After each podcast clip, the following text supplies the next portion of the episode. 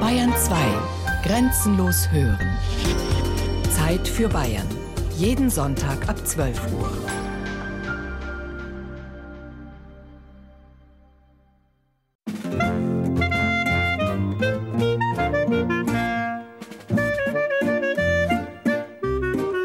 Wandern ist auf jeden Fall angesagt, weil das halt fit und frisch. Wandern tun wir, klar, weil es Spaß macht. Wir müssen nicht mehr Tempo bolzen, sondern Genusswerk steigen. Die Einkehr ist so am letzten Drittel des Weges ganz angenehmer Punkt, wenn man weiß, jetzt habe ich es nicht mehr weit und dann bin ich wieder zurück am Ziel. Da ist so ein Rasten auf einer schönen Alm eine tolle Sache. Wir kommen mittlerweile auf 35 bis 40 Millionen Wanderer, davon so ungefähr 10 Millionen, die wirklich häufig unterwegs sind. Das sind Zahlen, die haben wir in den 50er Jahren gehabt. Da hat man auch nicht viel was anderes zu tun im Urlaub. Und dann hat das immer mehr abgenommen mit den vielen anderen Attraktionen, die man im Urlaub hatte. Und jetzt ist also die schlichteste Form des Urlaubs die ist nach wie vor wieder attraktiv geworden, hat sich gegen die ganze moderne Konkurrenz durchgesetzt und zwar ohne, dass dafür Werbung getrieben worden ist.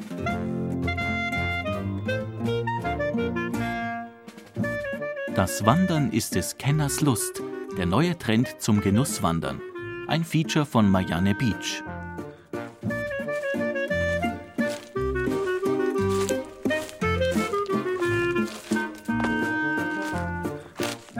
Mein Vater war ein Wandersmann und mir liegt's auch im Blut. Also ehrlich gesagt, mein Vater wandert mit dem Finger auf der Wanderkarte. Und ich wandere mit dem Otto, ist mein fahrbarer Untersatz, mit dem Ottomotor. Aber singen ist schön. Ähm, das Wandern ist des Müllers Lust, Fallerie, Fallera, Fallerie. Was meinen Sie, das gehört nicht zusammen? Und es klingt schaurig, wenn ich sing, ich soll lieber auf die Natur hören. Ja, also, was glauben Sie denn, wie musikalisch ein Rabe krächzt oder ein Murmeltier pfeift? Und wegen quakender Frösche und schellenschwingender Rindviecher hat's schon Gerichtsverfahren gegeben wegen Lärmbelästigung und Ruhestörung. Und was ist es, wenn unterm Gipfelkreuz jeder in sein Handy blärt? Schatzi, weißt du, wo ich grad bin? Na, da lob ich mir doch ein schönes altes Wanderlied. Ich sag Ihnen, viele Leid singet gern.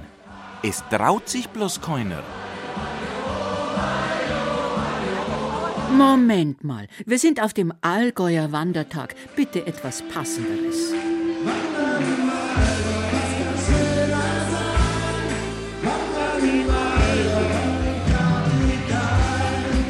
Erst wurde gewandert, jetzt wird gesungen. Chorleiter Gotthilf Fischer sorgt persönlich für das Aufwärmen der Stimmbänder im Festzelt in Pfronten. Und dann kommt der große Moment. Der Ostallgäuer Landrat Johann Fleschhut, der bekannte Chorleiter als Ehrengast und Allgäu Power heben das Allgäuer Wanderlied aus der Taufe.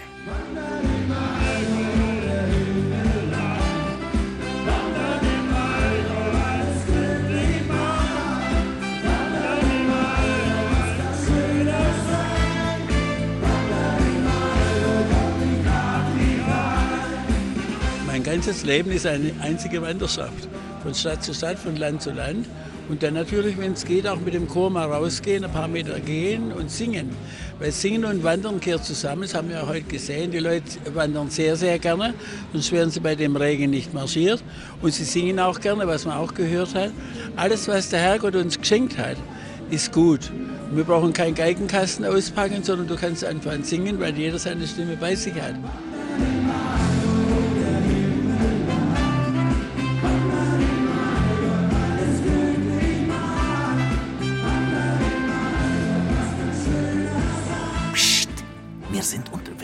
Hirschlose.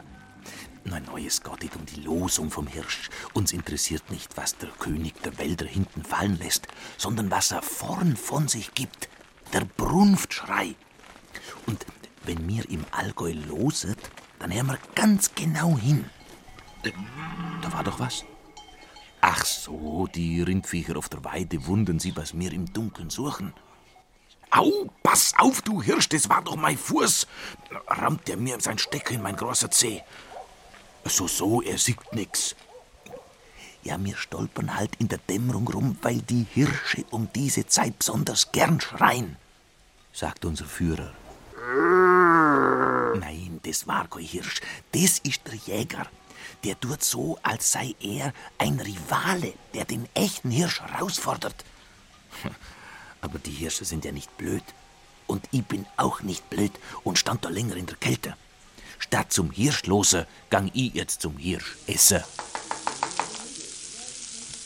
In der gehobenen Gourmetküche ist es inzwischen so, sie tun die Wildknochen im Ofen machen, also in einem hier ganz normalen Bratofen, und tun dann praktisch das Gemüse, was sie sonst ins Rein reinschmeißen, tun sie den Topf hier ansortieren.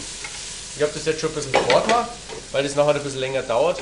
Die Knochen, die sind dann fettfrei. Das heißt, Sie müssen diese Fettschicht oben immer runter degrassieren.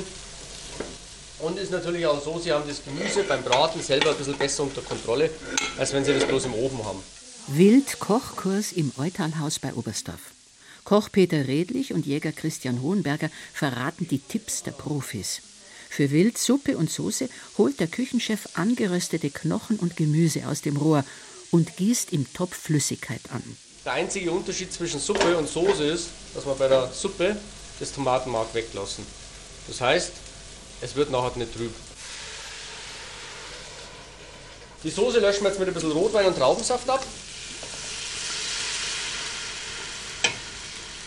Und lassen das dann gemütlich nebenher einköcheln.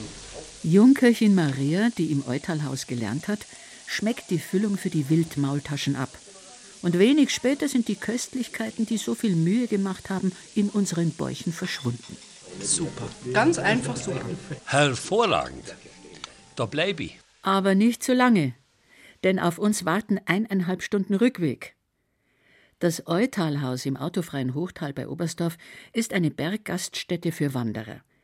Die einen kommen von den Hütten an Hochvogel und Nebelhorn, die anderen haben die schroffe Höfatz umrundet. Solche Touren machen müde und hungrig. Aber die alte, nahrhafte und billige Hüttenkost mit Erbswurst und Eintopf hat hier längst ausgedient. Ja, das stimmt. Also die Erbswurst kenne ich natürlich nicht mehr, oder? Die Gulaschsuppen gibt es auch noch natürlich in der verwilderten Form. Wir haben also Wildgulaschsuppen auf der Karte. Die kommt sehr gut an. Ansonsten muss man natürlich sagen, man muss als Wirt von einer Ausflugsgaststätte schon gewisse Kompromisse eingehen, oder?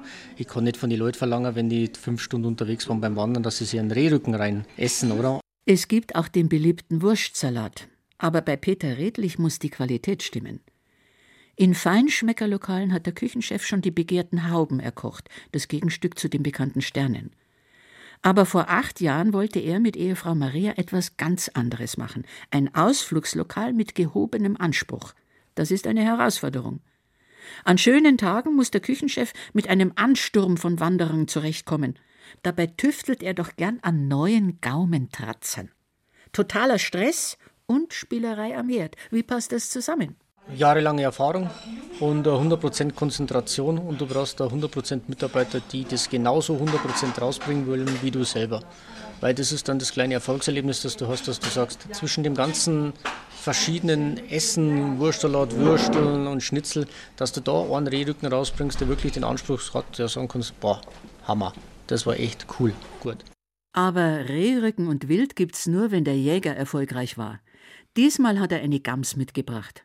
Wir staunen, weil das als zäh bekannte Fleisch auf der Zunge zergeht. Es war eine junge Gams. Also Gams ist momentan ein totales Modewild. Also Gams ist wahnsinnig gefragt in der Gastronomie. Bloß es müssen halt junge Stücke sein. Also es ist ja so, dass man beim Gemswild eher ältere Stücke schießt vom Jagdlichen her. Die hat man früher auch verkauft. Und die sind natürlich dann etwas zäher wie ein einjähriges oder ein zweijähriges Stück. Dafür lohnt sich die nicht allzu anstrengende Wanderung von Oberstdorf entlang der Trettach, dann gemächlich aufwärts neben dem Wildbach über den Hohen Adelweg, benannt nach einem königlich bayerischen Oberforstverwalter. Wo der Bach über einen Felsriegel springt und die Wand überhängt, wird die Szene wildromantisch. Auf dem letzten Kilometer färbt sich im Herbst die Ahornallee von gelb bis feuerrot. Vielleicht steht in den berüchtigten steilen Seewänden ein schwindelfreier Gamsbock. Und wenn kein Hirsch rührt, hilft ein Knopfdruck. Eine Infostation verrät Wanderern, was sie im Naturschutzgebiet Allgäuer Hochalpen erleben können. Und wir verraten, dass es auch hoch oben in der Gipfelregion anspruchsvolle Köche gibt. Ja, die Forelle kann ich sehr empfehlen. Die ist sehr lecker. Der Gast, wenn er eine essen möchte, kann er sich dann selber eine angeln, sonst kriegt er keine. Wir haben keine Zeit zum Fangen. Der Daniel ist ein fantastischer Koch und das schon seit Jahren. Ich hab's Kochen nicht anders gelernt. Ich könnte gar nicht anders kochen. Gell? Was soll ich tun? Also Bei Daniel Schwegler auf der Enzianhütte am Allgäuer Hauptkamm fühlen sich auch anspruchsvolle Gäste wohl, wenn sie den mehrstündigen Aufstieg geschafft haben. Noch höher hinauf geht es auf der anderen Talseite zur Mindelheimer Hütte unter den Schafalpenköpfen. Hier steht Jochen Krupinski am Herd. Seine mächtige Gestalt verrät, dass er gerne isst, und zwar gut.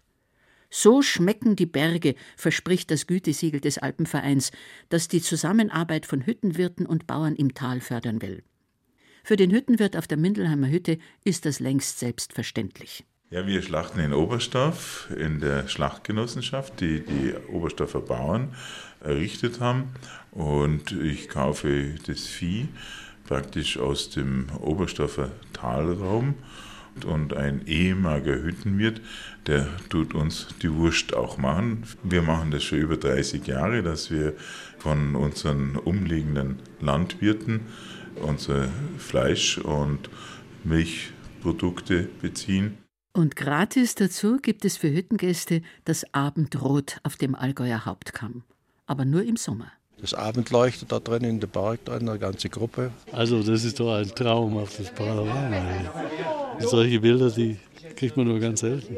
Und auch die Stimmung, Genussbergsteigen, das ist doch der höchste Genuss überhaupt.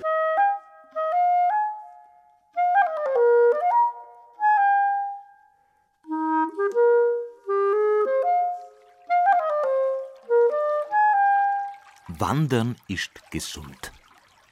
Glauben Sie das auch?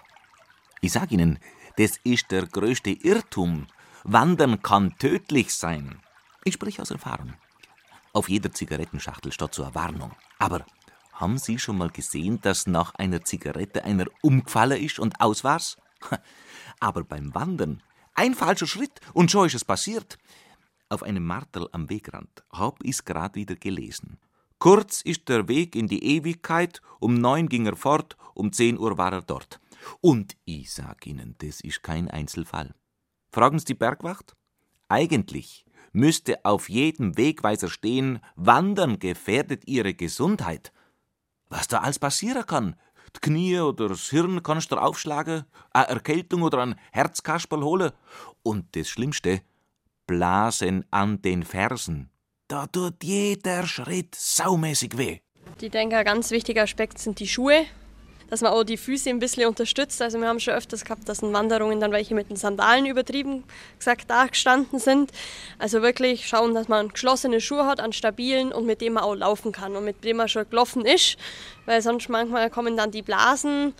Also dass man wirklich darauf achtet, einen relativ bequemen, sicheren Schuh hat. Wir treffen uns in Bad Hindelang zu einer ganz besonderen Wanderung. Ich freue mich, dass Sie heute teilnehmen an der heilklimatischen Wanderung hier in Bad Hindelang. Wird Ihnen dann im Anschluss einen Überblick geben, wo wir dann heute hinlaufen, die nächsten zwei bis drei Stunden. So begrüßen Barbara Schmidt und Christina Erben die Wanderer. Diesmal allerdings nur die Reporterin, denn der heftige Regen am Vortag hat mögliche Teilnehmer von der Anmeldung abgehalten. Außerdem ist das Angebot im Herbst 2010 brandneu. Es muss sich erst herumsprechen bei Ärzten und Patienten, Wanderern und Vermietern, dass es in Bad Hindelang Wandern auf Krankenschein gibt. Es geht um dosiertes Gehen im ansteigenden Gelände. Diese Wanderung wird ja in bestimmten Belastungsfrequenzen durchgeführt. Also wenn es verordnet wird vom Arzt, bekommt jeder so seine Herzfrequenz, in der er sich bewegt. Das Ganze natürlich im Heilklima hier in Bad Hindelang, also im Hochgebirgsklima, das äh, bestimmte Auswirkungen auf den Körper mit sich bringt reduzierter Sauerstoffpartialdruck zum Beispiel, der dann ähnliche Auswirkungen schon auf den Körper hat wie das richtige Höhentraining. Also das heißt, der Körper bildet mehr rote Blutkörperchen, wenn man sich längere Zeit hier über 1000 Meter aufhält. Deshalb machen Sportler längst Höhentraining, um ihre Fitness zu verbessern. Der Effekt beginnt bereits in Höhenlagen um die 1000 Meter. Und Wandern bewirkt noch mehr. Das vorliegende Hochgebirgsklima, auch als Reizklima bezeichnet, ruft bei den Teilnehmern eine thermoregulatorische Umstellung hervor. Ihre Kälteempfindlichkeit wird verringert und es erfolgt eine allgemeine Abhärtung, die sich positiv auf Abwehrschwächen, Erkältungsneigung und vieles mehr auswirkt. Die Medizin ist ganz gewiss nicht bitter, garantiert ohne Nebenwirkungen und individuell genau zu dosieren. Da gibt es ein ausgemessenes Wegenetz hier. Das sind zehn Strecken insgesamt über knapp 50 Kilometer hier im Tal. Einfach verschiedene Routen, unterschiedliche Streckenlänge, verschiedene Steigungen, die man sich dann raussucht für die Gruppe, dass das Ganze passt. Die heilklimatische Wanderung tut nicht nur Patienten gut. Sie steht im Programm der Kurverwaltung als Angebot für jedermann. Wer wissen will, was er sich beim Wandern und Bergsteigen zutrauen kann, ist bei den Sporttherapeutinnen richtig. Sie haben ein Auge auf Ihre Wandergruppe. Ja, also erstens mal unterhält man sich ja mit den Leuten, die die ganze Zeit über klärt das Befinden einfach über Beobachtung auch ab, über Fragen. Super ist natürlich, wenn die Leute selber ein Pulsmesser mit dabei haben, dass man diesen Wert ständig mit kontrollieren kann. In Extremfällen dann kann man auch ein Blutdruckmessgerät mitbringen, wenn man einen Patienten hat, der wirklich unter Bluthochdruck leidet zum Beispiel, dass man den dann spezieller kontrolliert. Barbara Schmidt und Christina Erben gehören zum Team von Alpin Med, dem Bad Hindelanger Kompetenzzentrum für Gesundheit. Dort werden sonst Reha-Patienten betreut und Leistungssportler fit gemacht. Schon unsere Großeltern wussten, Wandern ist gesund. Zwei Drittel bis drei Viertel aller Wanderer fühlen sich nach der Tour körperlich entspannter und seelisch ausgeglichener wobei die Natur da eigentlich die Rolle einer heilen Welt spielt. Wir glauben ja heute, dass dort alles in Ordnung ist und wir fühlen uns auch enorm wohl. Das sagen auch die Psychologen, das sagen die Mediziner, dass dann unser Kreislauf, unser Stoffwechsel, unsere Psyche, alles wieder ins Lot kommt. Also es ist wirklich eine heile Welt und gerade die bayerische Landschaft sieht ja auch sehr heil aus. Man geht gerne hinein. Das Lob aus berufenem Munde von einem Nicht-Bayern freut uns natürlich. Rainer Bremer, der frühere langjährige Leiter der Forschungsgruppe Wandern an der Universität Marburg, kommt später noch ausführlich zu Wort. Wir machen erstmal Pause und gönnen uns nach dem heilklimatischen Schnaufen eine Belohnung und greifen in den Rucksack. Brotzeit haben wir eigentlich nie dabei gehabt. Gegessen hat man, wenn man heimkam. Es waren ja meistens Tagestouren. Und am Gipfel hat der Andal sein Toscanelli geraucht. Das sind ganz starke Schweizer Stumpen aber die haben trotzdem nicht verhindert, dass er 98 Jahre alt wurde, obwohl man immer sagt, dass das so ungesund ist. Und ein kleines Fläschchen Schnaps, so Probefläschchen, und das war also unsere ganze äh, Brotzeit. Schmunzelt Trudel Heckmeier, die Witwe des legendären Eiger Nordwandbezwingers Anderl Heckmeier. Als Proviant hatte der Bergsteiger damals einen Schweinshax und eine Büchse Ölsardinen dabei. Ernährungswissenschaftler würden heute die Hände über dem Kopf zusammenschlagen. Aber unsere Allgäuer Therapeutinnen erweisen sich als tolerant. Also Ernährung sind 100 Leute, 100 Meinungen. Ich bin einfach dafür, dass es heißt, wir ernähren uns ausgewogen, heißt viel Obst, Gemüse, Vollkornprodukte. Ganz wichtig ist dieses Trinken.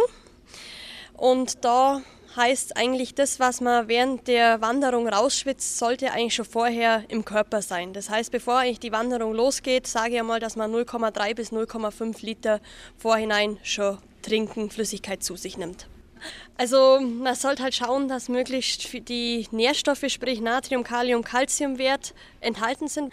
Eine Zeit lang hieß es Apfelscholle ist es sehr gut. Sage ich, ist auf jeden Fall mal besser wie Wasser. Aber inzwischen gibt es schon sehr gute isotonische Getränke, wo man wirklich gut trinken kann. Und was ist mit dem Gipfelschnäpsle oder dem Gläsle Roten auf der Hütte, also mit Alkohol? Nicht unbedingt, aber ich denke, es gehört auf jede gescheite Wanderung oben ein Radler oder seine halbe zum Trinken. Und es soll ja auch ein Erinnerungsstück an die Wanderung sein. Wir sind erleichtert. Auch gesundheitsbewusste Wanderer müssen sich nicht in Askese üben.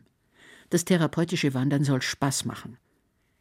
Jetzt wüsste ich noch gern, warum beim Wandern oft die Fußsohlen brennen. Liegt's daran, dass der Weg zu hart ist? Mein Eindruck, ich bin immer mehr in Süddeutschland tätig, ist in der Tat, dass hier die Zahl der Wege, die zu Wirtschaftswegen gemacht worden sind, die asphaltiert worden sind, geschottert worden sind, so groß ist, dass es in manchen Regionen schon gar nicht mehr möglich ist, Premium-Wanderwege, also naturnahe Wege, in denen man sich wohlfühlt, zu machen. Also auf Asphalt, das erinnert einen an Verkehr. Wenn man dann gar noch an Straßen gehen muss, umso schlimmer. Schotter tut an den Füßen weh. All das will man dann nicht mehr haben. Genießen heißt ja, die Füße zu vergessen. Im Grunde genommen am Ende durch die Landschaft zu schweben.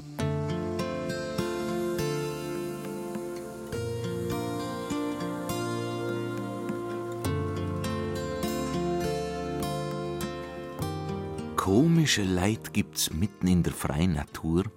Neulich bin ich einem begegnet. Der steht mitten auf dem Weg, schaut nach links, rechts, oben, unten, vorn und hinten und kritzelt was auf einen Zettel. Dann geht er ein paar Schritt weiter und dann fängt er wieder an. Schaut nach rechts, links, oben, unten, vorn und hinten und schreibt was auf sein Zettel. Was er da macht, hab ihn gefragt. Dann hat er mir einen Fragebogen gezeigt und gesagt, dass er gerade prüft, ob hier ein schönes, der Landschaft angepasstes Gebäude steht oder ein hässliches wie eine Garage oder eine Fabrik oder gar keins. Guter Mann, hab ich gesagt, die Mühe kannst du sparen. Der nächste Heustadel ist eine halbe Stunde weiter und bis zur Hütte ist es mindestens nur eine Stunde. Da kannst du erst einmal zugangen. Nein, so geht es nicht, hat er mir erklärt. Er muss alle hundert Meter prüfen, ob der Weg landschaftlich reizvoll und abwechslungsreich sei. Äh, gut begehbar, naturnah oder asphaltiert oder steinig. Kurz, ob der Weg wirklich schön und empfehlenswert ist. Guter Mann, habe ich gesagt. Das sieg ich unterm Laufen mit einem Blick. Das kann schon sein, hat er gesagt und mir mitleidig angeschaut aber mein Urteil sei unwissenschaftlich. Er dagegen sei ausgebildeter Wanderwegeprüfer und mit dem Fragebogen kann die Qualität des Weges exakt gemessen werden, dass jeder, der künftig da geht, auch weiß, dass er sich auf einem garantiert schönen Weg befindet. Ja, ich freue mich, Herr Bürgermeister, dass ich Ihnen jetzt die Zertifizierung überreichen kann. Der Luftige Grat wird der höchst zertifizierteste Wanderweg in Deutschland derzeit sein. Ganz herzlichen Glückwunsch. Man kann sich natürlich fragen, Premium-Wanderwege. Wir haben so eine wunderbare Gegend, da ist an sich jeder Wanderweg Premium. Aber wir wollten natürlich mit diesem Prädikat zeigen, dass wir doch ein paar Touren haben, die ganz besonders sind. Der Luftige Grat ist der erste alpine Premium-Wanderweg und der sprengt alle Rahmen. Es gäbe theoretisch 100 Punkte zu verteilen. Er kommt auf 93 Punkte und hat damit mit Abstand die höchste Punktzahl aller Premiumwege in Deutschland. Und da kann ich nur allen Verantwortlichen einen herzlichen Glückwunsch sagen.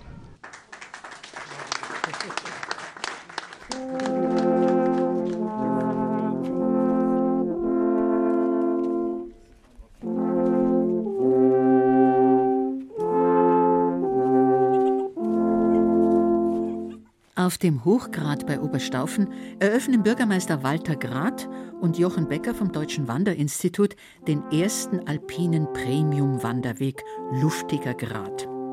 Der Gratweg führt über die westlichen Nagelfluggipfel in leichtem Auf und Ab Richtung Falken und Hochhädrich. Eine der schönsten Bergwanderungen im Naturpark Nagelflughette ständig wechselnde Aussichten, schöne Solitärbäumbestände, Gipfelkreuze, eine Gewässerquerung, Einkehrmöglichkeiten, weite Almflächen, alles. Ja, und die wunderbare Nagelfluh-Felslandschaft natürlich sowieso. Dass quasi jeder Schritt ein neues Erlebnis wird. Nagelfluh. Herrgottsbeton. Die zusammengebackenen runden Steine hat die Alpenfaltung steil in die Höhe gedrückt. Am Hochgrat türmen sich senkrechte Wände wie riesige Burgmauern auf, eine eindrucksvolle Szenerie. Im Frühsommer ist der Weg ein Paradies für Blumenfreunde. Im Herbst setzen stattliche Bergahorn-Veteranen goldgelbe Farbtupfer in die Landschaft. Kein Wunder, dass die Punktezähler des Deutschen Wanderinstituts eine Traumzahl vergeben konnten. Abwechslung und Erlebnisreichtum sind wichtige Kriterien für einen Premium-Wanderweg, erklärt der erste Vorsitzende Klaus Erber. Wir nehmen sehr genau in 100-Meter-Schritten auf, was in der Natur passiert, was man so an Veränderungen wahrnehmen kann. Das ist natürlich jetzt erstmal ein sehr akribisches Zusammentragen von einzelnen Faktoren, die der Wanderer so im Detail draußen auch gar nicht wahrnehmen muss. Für den ist es wichtig, dass er ein schönes Wandererlebnis hat. Aber es zeigt sich eben, dass man durchaus messen kann, wie sich solche Wandererlebnisse durch viele einzelne Details zusammensetzen. Das machen wir mit dem Zertifizierungsverfahren und ein Weg, der dann dieses durchlaufen hat und das deutsche Wandersiegel äh, dafür bekommt, der garantiert zunächst mal dem Wanderer, dass er einmal sich hier nicht verlaufen kann, was ja wichtig ist in der wilden Natur, und zum anderen eben, dass es ein tolles Wandererlebnis wird. Und darauf kommt es an, denn wer sich einmal verläuft, für den ist der Tag verdorben, erklärt der Ehrenvorsitzende Rainer Bremer. Denn tief in uns steckt noch die Urangst von Hänsel und Gretel. Ja, tatsächlich. Also auch unsere Instinkte sagen ja wieder, dass wir doch als Zivilisationsbürger da draußen, wenn wir alleine sind, Angst haben müssen. Das ist uns zwar nicht mehr ganz so bewusst, aber unser Feeling ist auf jeden Fall auf Sicherheit eingestellt. So kann man viele Verhaltensweisen der Wanderer erklären, unter anderem die, dass man am liebsten in der Gruppe geht, unter anderem die, dass keiner gerne nachts geht. Da sieht man am deutlichsten, dass man doch sicher sein will. Und diesem Sicherheitsgefühl tragen wir so nebenbei Rechnung. Erlebnis ist das Wichtigste, aber es muss dann sozusagen auch die Rechnung mit dem Wirt gemacht werden. Man muss sich sicher zurechtfinden können. Rainer Brämer, langjähriger Leiter der Forschungsgruppe Wandern an der Universität Marburg, schmunzelt über seinen Spitznamen Feld-, Wald- und Wiesensoziologe. Er war einer der ersten Wissenschaftler, die sich mit dem Wandern beschäftigt haben, mit dieser lange als langweilig verschrienen Alltagsbeschäftigung älterer Semester, die heute wieder als attraktiv gilt. Also ein Stück Entschleunigung, Ruhe finden, in der Natur, von dem, was man so im täglichen Ablauf im Berufsalltag erlebt. Immer mehr Menschen sitzen, Sie wahrscheinlich auch, regelmäßig vorm Bildschirm, müssen am Computer arbeiten und da ist es einfach die Möglichkeit abzuschalten und in der Natur etwas ganz anderes zu erleben. Das ist letztlich das, was bei einer Genusswanderung stattfindet. Und immer mehr Menschen suchen genau das und weniger die sportive Herausforderung. Auch wer als Kind nur widerwillig mit den Eltern durch die Natur gelaufen ist, erinnert sich im Nachhinein an eine heile Welt. Jedenfalls eine Gegenwelt zur wachsenden Hektik des Alltags. Bloß raus aus dem Stress. Also trotz aller Urängste zurück in die Wildnis? Nein, überhaupt nicht. Also Wildnis wird nach wie vor als bedrohlich empfunden. Das hängt damit zusammen, dass für unsere Vorfahren auch die Wildnis sehr bedrohlich war. Da konnte man den Feind, den Gegner nicht erkennen. Man konnte sich schlecht bewegen, weil alles durchwachsen war mit Gebüsch. Und man hat sich wohlgefühlt in offenen Landschaften, die man übersehen könnte. Und dieses Landschaftsempfinden, das äh, haben die Psychologen nachgewiesen, das haben wir nach wie vor. Wir haben Landschaftsinstinkte und dazu gehört, dass also die schönsten Landschaften, in denen wir glücklich sind, Parklandschaften sind. Und unsere Kulturlandschaften, die wir haben, sind eigentlich Parklandschaften. Das hat auch was mit dem Ordnungssinn zu tun, den wir anerzogen bekommen haben. Also ein ungeordneter Forst ist für viele einfach nicht schön. Ob das ökologisch sinnvoll ist oder nicht, das äh, ist ja nicht das, was man erleben will. Deshalb tun sich Naturschützer so schwer mit der Forderung, Natur sich selbst zu überlassen.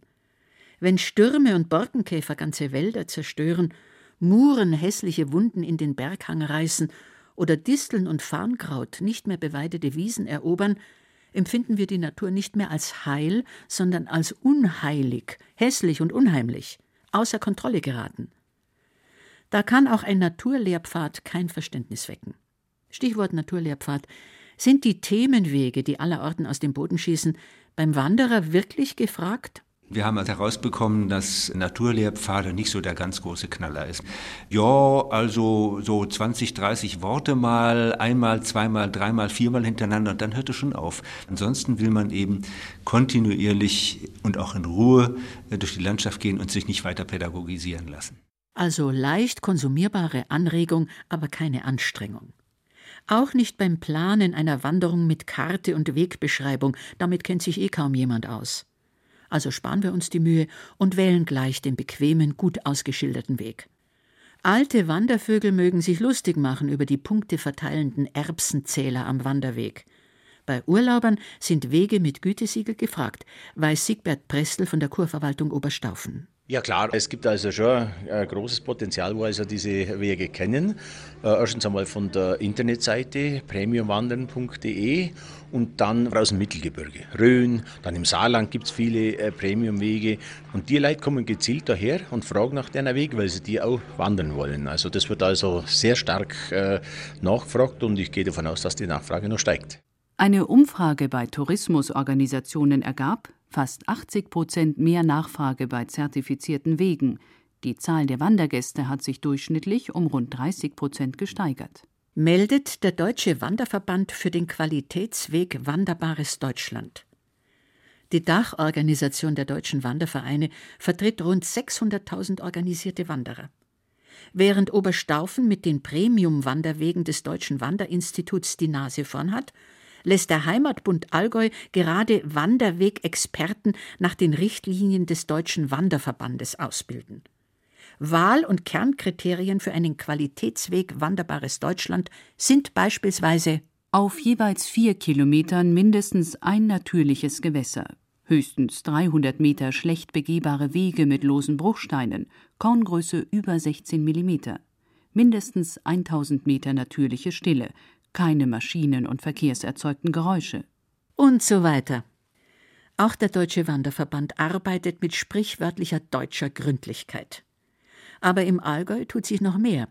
Die LIDA-Aktionsgruppen, das sind die Arbeitsgruppen, die sich den Kopf darüber zerbrechen, mit welchen Ideen europäische Fördergelder locker gemacht werden können. Die LIDA-Aktionsgruppen und die Allgäu Marketing für den Tourismus wollen mit einer Wandertrilogie das Allgäu zur Wanderregion Nummer eins in Deutschland machen. Wandertrilogie. Wandern auf drei Ebenen. Auf dem Berg, auf mittleren Höhen und im Tal. Geplant sind drei Leitwanderwege und ein Vertikalweg. Von den klassifizierten Wegen berührte Gemeinden sollen sich dabei zu Erlebnisräumen bündeln. Und Zahlen. Denn die EU und der Freistaat Bayern tragen nur die Hälfte der auf 368.000 Euro veranschlagten Kosten. Ja, grüß euch. Es ist total schön bei uns heute. Wir haben den Volkswandertag gehabt, der wintermäßige. In der Ziegelbachhütte ist die Hölle los und immer noch. Wir haben um die 100 Leute schon und wir hoffen, es kommen da ein paar. Sicher, wir waren letztes Jahr auch hier. Erstmal, weil wir mit Oberstdorf eine ganz enge Verbindung sowieso haben. Und außerdem sind wir engagierte IVV-Wandersportler mit Vereinszugehörigkeit in den Niederlanden. Und also IVV-Wandern ist für uns ideal. Ich weiß, welche Strecken ich laufen kann. Wir können unser Tempo selbst bestimmen. Wir können, wenn es uns hier mit der Ziegelbacher wieder so gut gefällt, können wir drei Stunden sitzen. Wenn es den letzten Stempel gibt, Hauptsache wir sind dann wieder am Ziel. Obwohl leider, muss ich das auch gleich mit sagen, leider in der Bewegung Leute gibt, die dann das Mogeln anfangen. Ja, und das können wir wieder nicht verstehen, weil es ja sinnlos ist. Wenn mir jemand an der Stempelstelle 20 Kilometer einträgt und ich bin nur 10 gelaufen, dann frage ich mich, wo der Verstand bleibt. Aber es gibt solche Leute, leider. Richtig, fast hätten wir es vergessen. In Oberstdorf gibt es noch keine Premium-Qualitäts- oder Leitwege, aber permanent Wanderwege nach den Kriterien des Deutschen Volkssportverbandes. 10, 12 und 18 Kilometer lang sind die Wander- und Nordic-Walking-Strecken und die Länge ist das wichtigste Merkmal. Wer hier wandert, will sich und anderen beweisen, wie fit er ist. Aber Wandern nach Kilometerzahl mit Streckenkarte und Kontrollstempel, das ist doch eher out. Nach Umfragen des Deutschen Wanderinstituts wollen Genusswanderer keine Leistung messen. Das erinnert zu sehr an den Berufsalltag.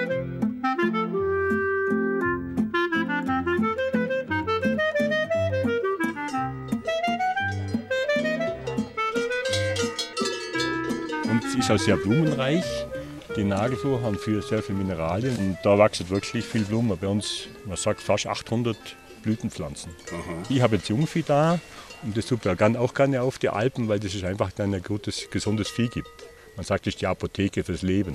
Ja, der Bauer hat gesagt, der Bauer, den wir gestern getroffen haben, der hat was von Bodybuilding für äh, Rindvieh. Ja, das stimmt. Auf den herbstlichen Weiden reicht das Futter gerade noch für ein paar Schumpen, wie der Allgäuer das Jungvieh nennt. Und uns tut nach so viel Wanderwissenschaft die frische Luft gut, auch wenn es nieselt und Nebelschwaden übers Hörmoos bei Oberstaufen ziehen. Wie im Krimi findet eine Mitwanderin. Aber auf dem Premium-Wanderweg Alpenfreiheit können wir uns nicht verirren. Und Naturparkführer Michel Schneider kennt das Moos zwischen Imberg und Hochhedrich wie seine Westentasche. Und er weiß, wofür die Kräuter gut sind. Augentrost und Blutwurz und die Meisterwurz an der Hütte. Allgäu sagt man Bergwurzeln dazu. Das ist das Heilkraut der Bergbewohner. Das ist fast überall. Magen, Darm, Blähungen, Koliker. Auch wenn ein Bronchienmass ist, oder? Asthma. Das ist ein richtiges Breitbandtonikum nachher. Ja, grüß dich. Wenn du einen probieren, komm jetzt zwei. wir machen bloß, wir machen ein Tröpfchen rein. Danke, danke. Das ist zum Wohl, oder? Der Elbler bekommt auch einen Begrüßungsschnaps. Der Enzian schmeckt erdig, aromatisch und weich. Und da leuchtet er auch schon in der Wiese, der blaue Schwalbenwurz-Enzian. Bei dem wird kein Schnapsig gemacht, man nimmt den gelben Enzian zum Schnaps machen. Oder die Wurzeln, oder? Die, die Wurzeln, ja. Die Wurzeln, ja. ja ich, ich will selber Enzian brennen bei mir. Wir gehen noch in die Brennerei und probieren ein bisschen bei mir noch. Gut? Das finde ich sehr anständig von Ihnen. Ich darf jetzt graben vom Falken bis zum Hochgrad über auf der Nordseite. Die Wurzel kann bis armdick werden vom gelben Enzian. Und das ist dem, man nimmt nur einen Teil raus, der andere Teil bleibt drin und dann ist die wieder grabreif. Bei uns brauchen wir so 10 bis 12 Jahre, bis er wieder kommt. Das Enziangraben ist wie das Schnapsbrennen streng reglementiert. Aber der Michel kennt sich aus. Seine Kräuteralb ist die höchstgelegene Brennerei im Allgäu. Was nicht auf den Bergwiesen wächst, hat er rund um die Hütte im Kräutergarten angepflanzt. Es ist erstaunlich, was im rauen Klima auf 1300 Metern Höhe gedeiht und was alles in der Brennerei Verwendung findet. Jetzt kann man es probieren. Lebenselixier, da ist jetzt äh, ein Kräuter bitter, kann sagen. Da habe ich jetzt Enzian, Meisterwurz, Engelwurz, Zitronenmelisse und Kalmus drin. Auch vom Jungbrunnen mit 23 Frühlings-, Sommer- und Herbstkräutern dürfen wir probieren. Und vom Bergelixier mit Liebstöckelsamen und Schafgarbe. Aber nur einen Schluck. Wir wollen ja noch zurückfinden. Eine Wanderfreundin hätte lieber einen Kräuterbitter ohne Alkohol, aber der Brenner winkt ab. Da würde er leicht mit dem Arzneimittelgesetz in Konflikt kommen. Haben Sie schon mal einen Wasserfall betreten? Ja, wer kalte Dusche mag, kann sich drunter stellen. Für mich ist das nichts. Aber ich meine, richtig betreten, draufstellen, draufsteigen. Also der Letzte, der das geschafft hat, war meines Wissens unser Herr Jesus. Und er wandelte auf dem Wasser, oder so ähnlich steht in der Bibel. Und das ist 2000 Jahre her und ein Wunder. Eine heutige Behörde darf natürlich nicht an Wunder glauben, sondern muss auf Nummer sicher gehen. Wir haben es ja gerade gehört, Wanderer brauchen Sicherheit.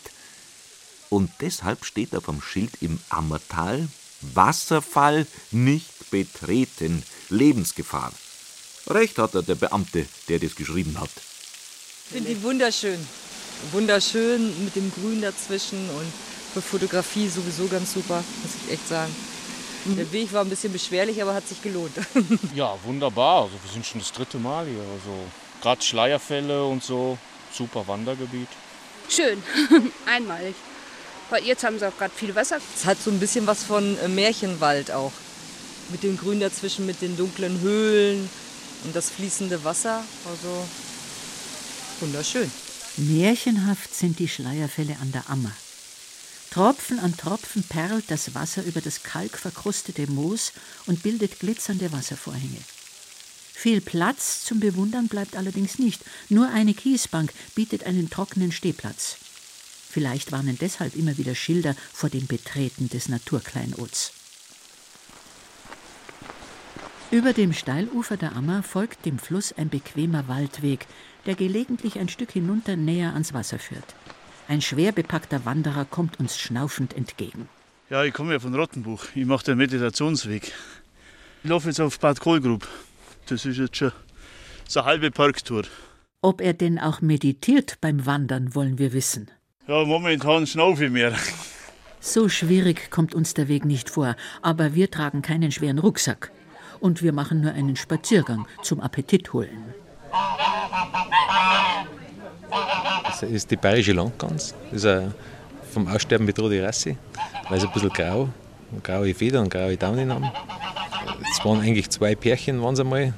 Jetzt sind es noch zwei Mädchen und ein Ganter, weil den anderen Ganter der Fuchs geholt hat. sind auch tatsächlich Wachende oder melden halt, wenn kein Betrieb ist, melden sie auch, wenn jemand kommt. Die laufen schon, schon mal einem nach, aber zwickt haben sie noch keinen.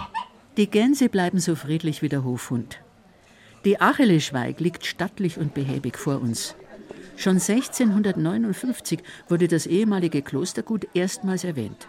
Gastwirt Tassilo Fischer hat ein Herz für gefährdete Haustierrassen. Nebenan im Gehege stehen Schafe mit ungewohnten Hörnern. Das ist das alpine Steinschaf. Da haben sowohl die weiblichen als auch die männlichen Tiere Hörner. Sieht man halt nicht alle Tag. Und wir kreuzen aber da jetzt, also für den Gebrauch in der Gaststätte, also fürs, fürs Lammfleisch, kreuzen wir ein Bergschaf mit rein. Weil das einfach ein besseres Fleisch oder mehr Fleischausbeute, muss man ganz offen sagen, gibt. Das Murnau-Werdenfelser Rind kommt noch nicht in den Kochtopf, die Herde ist noch zu klein. Aber der Land- und Gastwirt schätzt die alte hier heimische Rasse.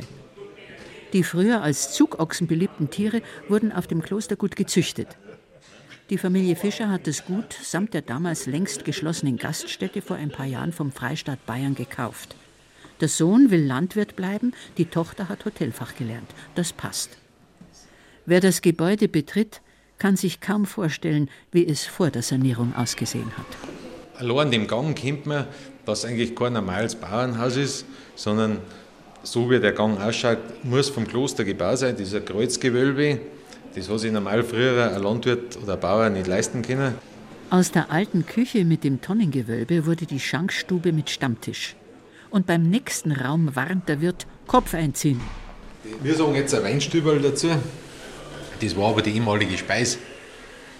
Und deswegen ist der Tier besonders niedrig, weil man halt versucht hat, dass man die Kühle von der Speis drin hält. Also ich passe gerade noch durch. Ja, es wäre so 1,60 Meter, 1,65 Meter wird die Tier sein. Mhm. Wenn ich mich ein bisschen klein mache, dann geht gut Ja, durch. irgendwie so. Am Mhm. Boden haben wir aus den alten Ziegeln rausgeschnitten, die im Ochsenstall verlegt waren. Stichwort Ochsen. Was empfiehlt der Wirt zum Essen? Ja, also wir haben halt am Sonntag, und das ist eigentlich das Besondere, dass wir halt nur am Sonntag einen Schweinsbraten haben, der recht gut ankommt, weil er bei uns einfach im Rohr gemacht wird und nicht in irgendeinem Kombidämpfer oder fertig ist, sondern der wird frisch im Rohr gemacht. Und wenn er gar ist, dann ist er gar. So eine gescheite Sauce dabei, und der Handdraht Kartoffelknödel, Krautsalat. Und sonst haben wir halt in der Schusssaison das Wild aus dem umliegenden Wald. Und der Jagdpächter hat aber bei uns seine Kühlung. Und deswegen bin ich da der Erste, der das kriegt. Ganz klar, ein Wirt muss seine Küche loben. Deshalb vorsichtshalber eine Nachfrage am Nebentisch. Ist die Küche zu empfehlen? Absolut, also das kann man nur sagen, allererste Sahne bestens, geht nicht besser. Es ist eine authentische Küche, es ist eine bayerische Küche und vor allen Dingen finde ich wichtig, die Fleischprodukte sind vom Hof. Man schmeckt's. Das Essen war super und so bayerisch und mit besten Zutaten und die Gegend und der bayerische Himmel heute. Der bayerische Himmel und die Berge. Da schöpfen nicht nur die Gäste, sondern auch die Wirtsleute Kraft. Wenn man hinausgeht in der Früh und sieht Klammspitz, Ammergauer Alpen, ein Wald, ein eigener Grund, eigene Viecher, dann geht einfach das Herz auf und das geht an jeden so und dann, deswegen haben wir uns da gut eingelebt.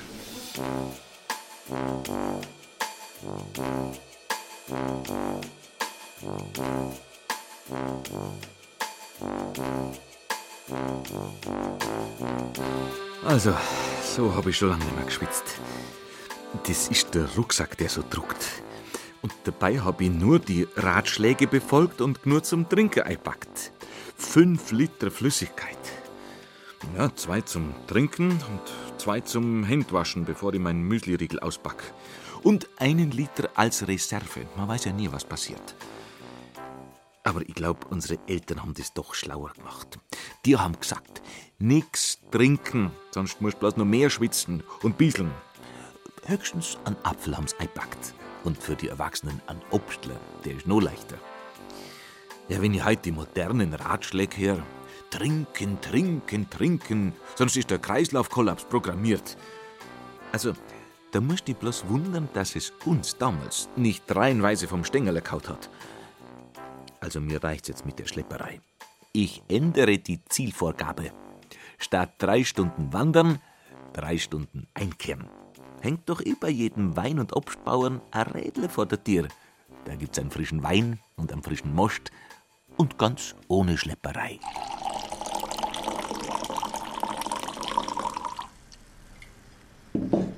So, jetzt habe ich den äh, sogenannten Birnen-Cuvée Ihnen eingeschenkt und man hört bereits am Geräusch schon, er lädt richtig zum Genuss ein. Dieser Most äh, ist eine Mischung aus 80% Oberösterreicher, 15% Schweizer Wasserbirne. Also das wären zwei typische regionale Streuobstbirnensorten. Und jetzt kommt das Knifflige an der Sache gepaart mit einer Sorte, nämlich 5% köstliche von Charneux. Ebenfalls eine alte Sorte, aber leider verschwindet diese Sorte auch immer mehr vom Markt.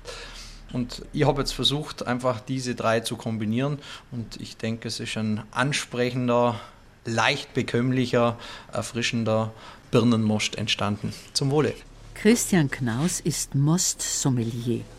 Den Sommelier kennen wir sonst als Weinspezialisten, der seinen Gästen empfehlen kann, welcher Wein zu welchem Essen passt. Aber beim Most zieht's einem doch oft die Mundwinkel zusammen. Da haben Feinschmecker nichts verloren. Irrtum, erklärt der Moster- und Obstbauer in der Schwarzenmühle bei Sigmarszell, mitten im Obstbaugebiet am bayerischen Bodensee. Ziel wäre es eigentlich wie im Weinanbau. Dort kennt man ja auch die einzelnen Traubensorten. Hier eben äh, verschiedene Apfel- oder Birnensorten als Moste, sprich Obstweine, zu produzieren. Also als Beispiel dieser Topaz-Wein aus unserem Hause. Ein sehr fruchtiger, spritziger, leicht musierender, äh, erfrischender Most.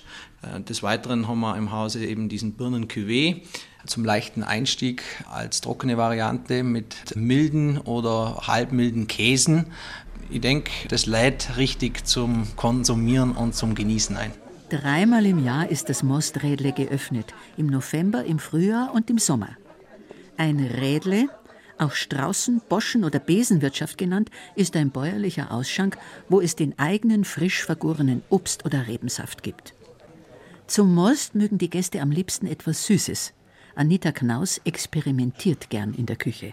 Da gibt es eigentlich von Kuchen über Flammerie bis hin zu Joghurtmus mit Himbeerspiegel kann man eigentlich relativ viel machen. Der Mostflammerie, das ist ähm, auch mit Apfelwein hergestellt sind Biskuitebenen mit angedickter Apfelsaft und Mostcreme und obendrauf ist eine Sahne. Ist eine ganz feine, also ganz feine Sache. Und wer es lieber deftig mag und ein passendes Getränk zum Bergkäse sucht, kann in der Schwarzenmühle auch bald fündig werden. Ein Produkt, das zu dieser Speise passen würde, entsteht im Moment gerade bei uns im Betrieb, nämlich äh, sortenreiner Boskop Most. Also Moste, die kräftig sind, resche Moste, die passen zu würzigen Speisen sehr, sehr gut dazu. Aber der Moster hat ein Problem. Der altbekannte Boskop-Apfel wird immer seltener.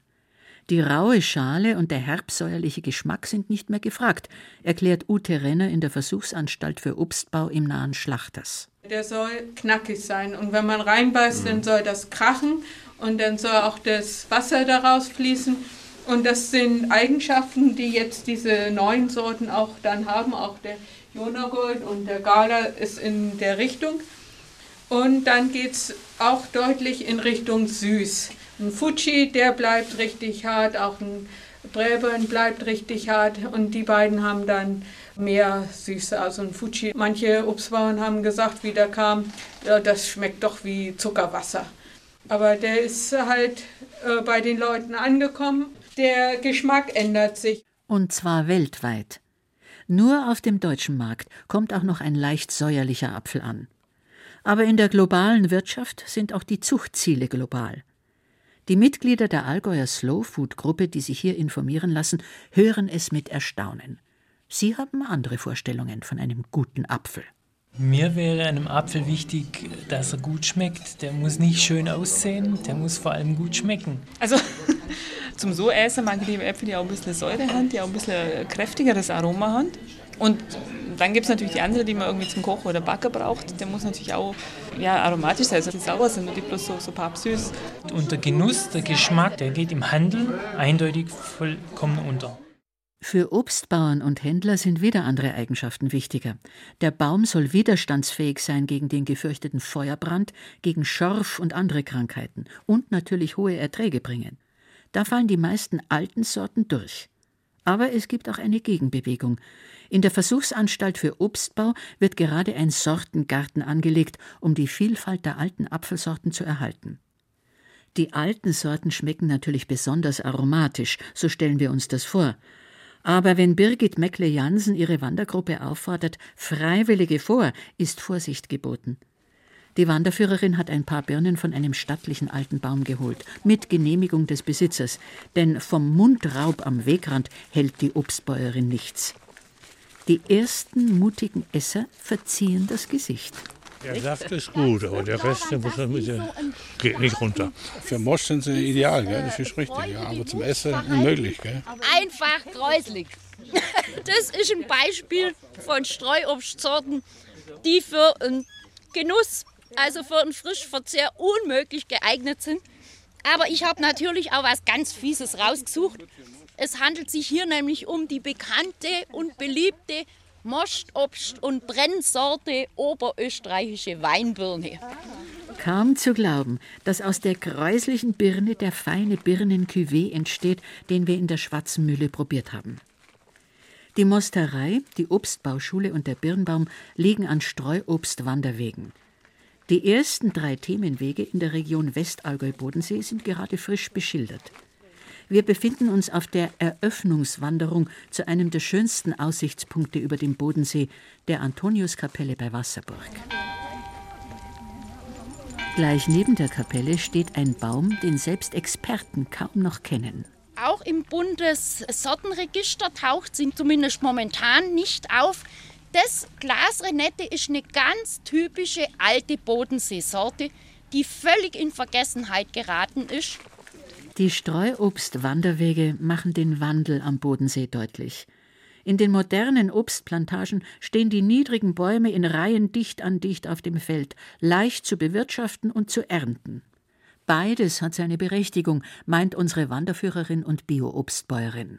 Zu dem Konflikt Intensivobstbau, Streuobstbau, das hat einfach damit zu tun, dass die Fläche, auf die die Landwirtschaft ja, nun mal angewiesen ist, äh, hier am Bodensee sehr begrenzt ist. Der Siedlungsdruck ist enorm hoch und die Landwirtschaft steht in massivem Druck, möglichst günstige und hochwertige Lebensmittel zu produzieren. Aber trotz des Zwangs zur Wirtschaftlichkeit haben einige Obstbauern ein Eck im Herzen und auf dem Feld für die alten Obstsorten reserviert. Wir als Verbraucher können zur Erhaltung beitragen. Apfelsaft aus Streuobstanbau schmeckt garantiert nicht fad. In meiner Wanderflasche gibt's eine Mischung aus Tee und Apfelsaft. So, vielen Dank.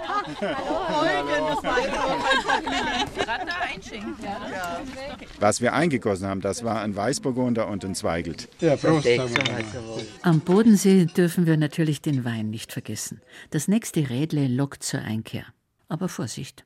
Zu viel vom süffigen neuen Wein gefährdet den Heimweg.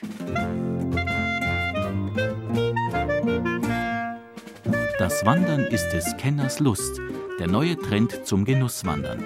Sie hörten ein Feature von Marianne Beach. Es sprachen Ilse Neubauer, Johannes Sitzelberger und Silke von Walkow. Ton und Technik Cordula Vanschura. Die Redaktion hatte Gerald Huber.